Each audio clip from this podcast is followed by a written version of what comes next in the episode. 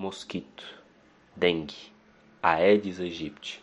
São palavras que nos acostumamos muito a ouvir nessa última década. Nos primeiros 20 dias de 2016, a Prefeitura confirmou 528 pessoas tiveram dengue na capital, um aumento de 40% se comparado com as três primeiras semanas de janeiro do ano passado. E olha que esses números são provisórios, ou seja, pode ficar pior é que, além dos casos já confirmados, há mais de 2 mil sendo investigados. O número de suspeitas cresceu 200%. É mais gente com sintomas à procura dos postos de saúde. Aumento de 40% comparado com o mesmo período do ano passado.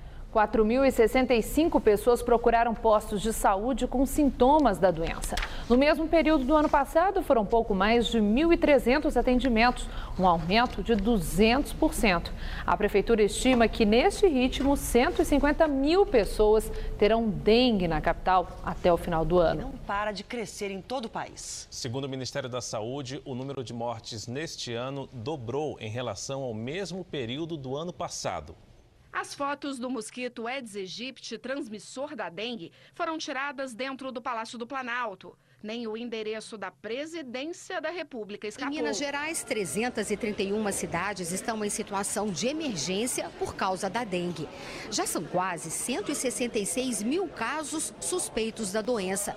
Um crescimento de mil por cento nos quatro primeiros meses deste ano na comparação com o mesmo período de 2018. Sim, nós já mostramos, aliás, né, Joel, aqui no Bora São Paulo, a explosão do número de casos de dengue. Agora saiu um novo balanço do Ministério da Saúde. Já são mais de 710 mortes por dengue em todo o país. Para você ter uma ideia, esse número é cinco vezes maior que o número de mortes nesse mesmo período de 2018. Por isso, o Ministério da Saúde agora faz um alerta para a população, emitiu ontem um alerta muito sério para que as pessoas voltem as atenções novamente para não deixar água em lugar nenhum. Os casos de dengue aumentaram 600% este ano, comparando-se com o ano passado, segundo o Ministério da Saúde.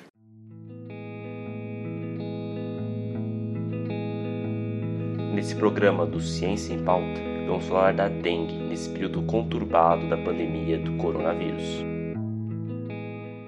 No Brasil, 94 mil casos da doença foram registrados nas cinco primeiras semanas deste ano, um aumento de 71% em relação ao mesmo período de 2019. Em meio à preocupação com a epidemia de coronavírus, é preciso manter o sinal de alerta aceso para a dengue, que também pode provocar complicações para a saúde dos pacientes infectados. O último boletim epidemiológico aponta que até o momento o Rio Grande do Sul conta com três casos confirmados da doença e outros 67 estão sendo investigados. O número de cidades infestadas pelo Aedes aegypti não para de crescer. Em 2019, o mosquito alcançou 75% do território gaúcho, colocando moradores de 374 municípios em risco. E os números só evidenciam o quanto a situação é preocupante e merece o devido cuidado. Por exemplo, no estado de São Paulo como um todo, até o mês de maio, foram confirmados mais de 77 mil casos de dengue, isso com 20 mortes. Já em 2020, foram confirmados mais de 194 mil casos da Para entendermos um pouco mais sobre a dengue, chamamos o biólogo Luiz Fernando Padula formado pela Faculdade Metodista de Piracicaba e tendo mestrado e doutorado nas áreas biológicas, com ele vamos falar um pouco mais desse velho mosquito. Dando uma, uma, uma olhada, a gente pega que o Aedes ele é uma espécie invasora. Né? O Aedes aegypti faz referência exatamente de onde ele, tenha, de onde ele foi identificado a primeira vez foi no Egito. E, e, no Brasil ele entrou, foi identificado logo no final do século XIX né, na, região do, na região sul, principalmente Curitiba, e no começo do século XIX no Rio de Janeiro.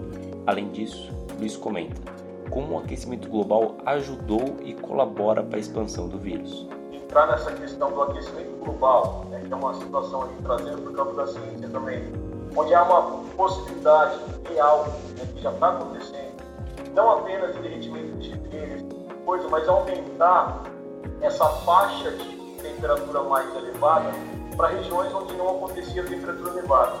E o grande problema disso é exatamente a dispersão dessas chamadas doenças do terceiro mundo, né? é, como é o caso da dengue. E aí você vai permitir, inclusive, a proliferação e a ocorrência desses vetores nessas regiões. O biólogo também ressalta que não é possível simplesmente extinguir essa espécie. Porque, como ele já está há muito tempo, ele já está fazendo parte dentro de uma cadeia ecológica. Então, ecologicamente falando, eu não gosto muito de falar nesse aspecto de excluir, de extinguir uma espécie. Ele tem um papel ecológico. O grande problema essa relação com o homem, né, essa relação sinantrópica que a gente chama, que faz com que ele seja um vetor de doença. O, o X da questão qual seria? Controle na área urbana. Né? Acho que esse é o ponto principal. E isso daí depende da atitude de cada morador, de cada casa. E justamente sobre a atuação da população no combate à dengue, Luiz. Possível elevação, né, por conta dessas chuvas passadas que nós tivemos, é, e aí acaba confundindo muitas vezes, né, muita gente está tendo sintomas e não sabe se é Covid, fica com medo às vezes de ir até o hospital, até por conta da, da calamidade que está tendo ali, e às vezes é dengue. Né, então acabou tendo uma certa subnotificação, mas ao mesmo tempo esse cuidado que as pessoas tiveram a mais também favoreceu a redução desses casos. Mas eu não acredito que seja até por conta da consciência das pessoas, porque a gente vê um dos fatores que favorece o acúmulo de água é lixo. E a gente tem uma, uma quantidade muito grande, ainda mais agora, o consumo de produtos é, industrializados, né? principalmente no começo da pandemia, que o pessoal ficava com medo de sair, o restaurante estava fechado. Então a gente vê uma grande quantidade de, de resíduos que acumulam água. Mas dentro das casas, eu acho que teve uma, um maior cuidado pelo tempo que as pessoas tiveram para essa identificação. Mas não, infelizmente, não acredito que tenha sido uma maior conscientização. Além da responsabilidade da população, o biólogo conclui com uma crítica aos governantes. Então, o controle não é simplesmente, é uma crítica que eu sempre fiz né, a, a, aos planos de município de sair com aquele fumacê, que é uma, uma mistura de combustível com produto químico, para eliminar o adubo. Só que não adianta você eliminar só o adubo, porque se o ovo já foi colocado ali, a limpeza desse local, né, a, desses locais onde os ovos podem ter sido depositados, ela é essencial, porque caso contrário é um gasto, é uma poluição a mais que você vai fazer e não vai combater. Então, o principal é a conscientização, é, é a educação e cada um fazendo sua parte. É, parece uma, uma retórica vazia a gente ficar falando isso aqui, mas a gente precisa discutir. Para entender um pouco mais de como é feito o trabalho da Prefeitura no combate à dengue, conversamos com João Pastorelli, funcionário público que trabalha na equipe de enfrentamento ao mosquito no distrito da Moca e Aricanduva. Em nota, o funcionário disse: Dividimos por quarteirões. Esse trabalho é chamado de casa a casa. Eles batem casa por casa, verificando se a caixa de água está aberta, ralos e vasos que têm pratinhos, locais onde possam acumular a água.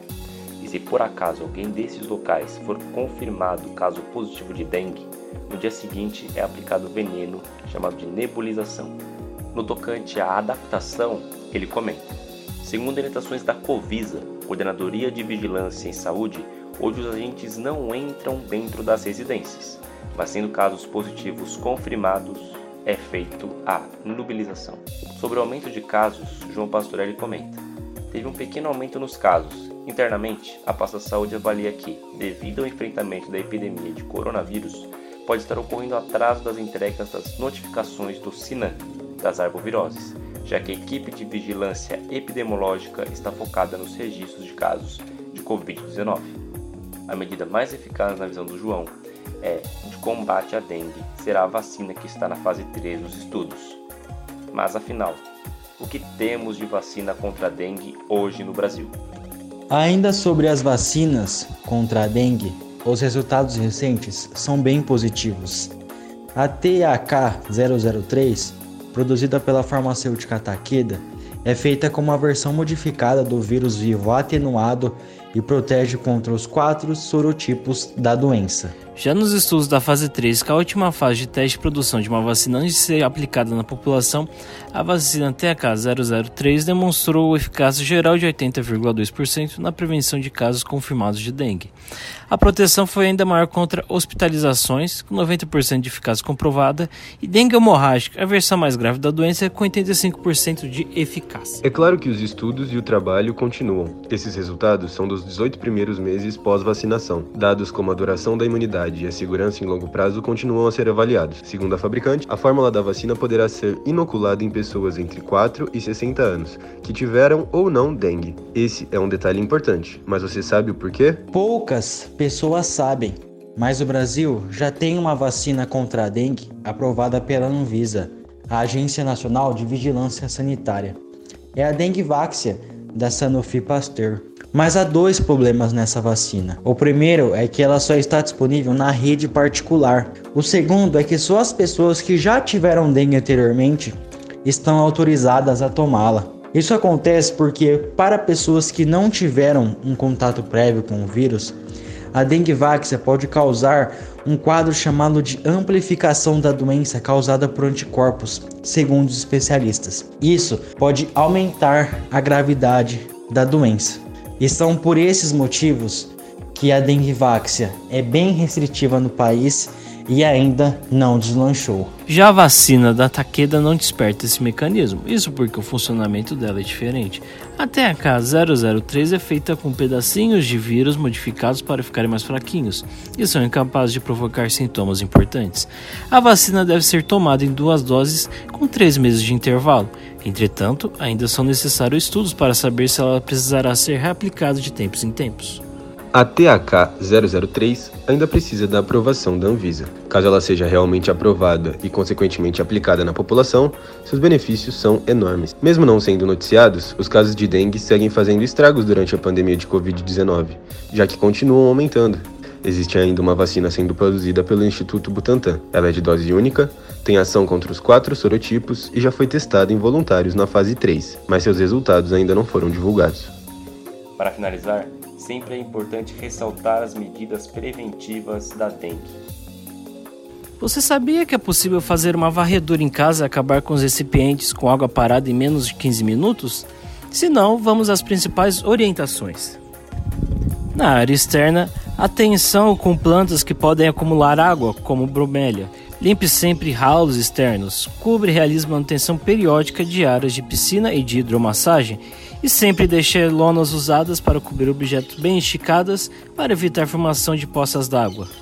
Para proteger suas casas do mosquito Aedes aegypti, é essencial que se tampe os tonéis e caixas d'água, mantenha as calhas sempre limpas, deixe garrafas sempre viradas com a boca para baixo, mantenha lixeiras bem tampadas, deixe ralos limpos e com aplicação de tela, limpe semanalmente ou preencha pratos de vasos de plantas com areia, Limpe com escova ou bucho os potes de água para animais e retire água acumulada na área de serviço atrás da máquina de lavar.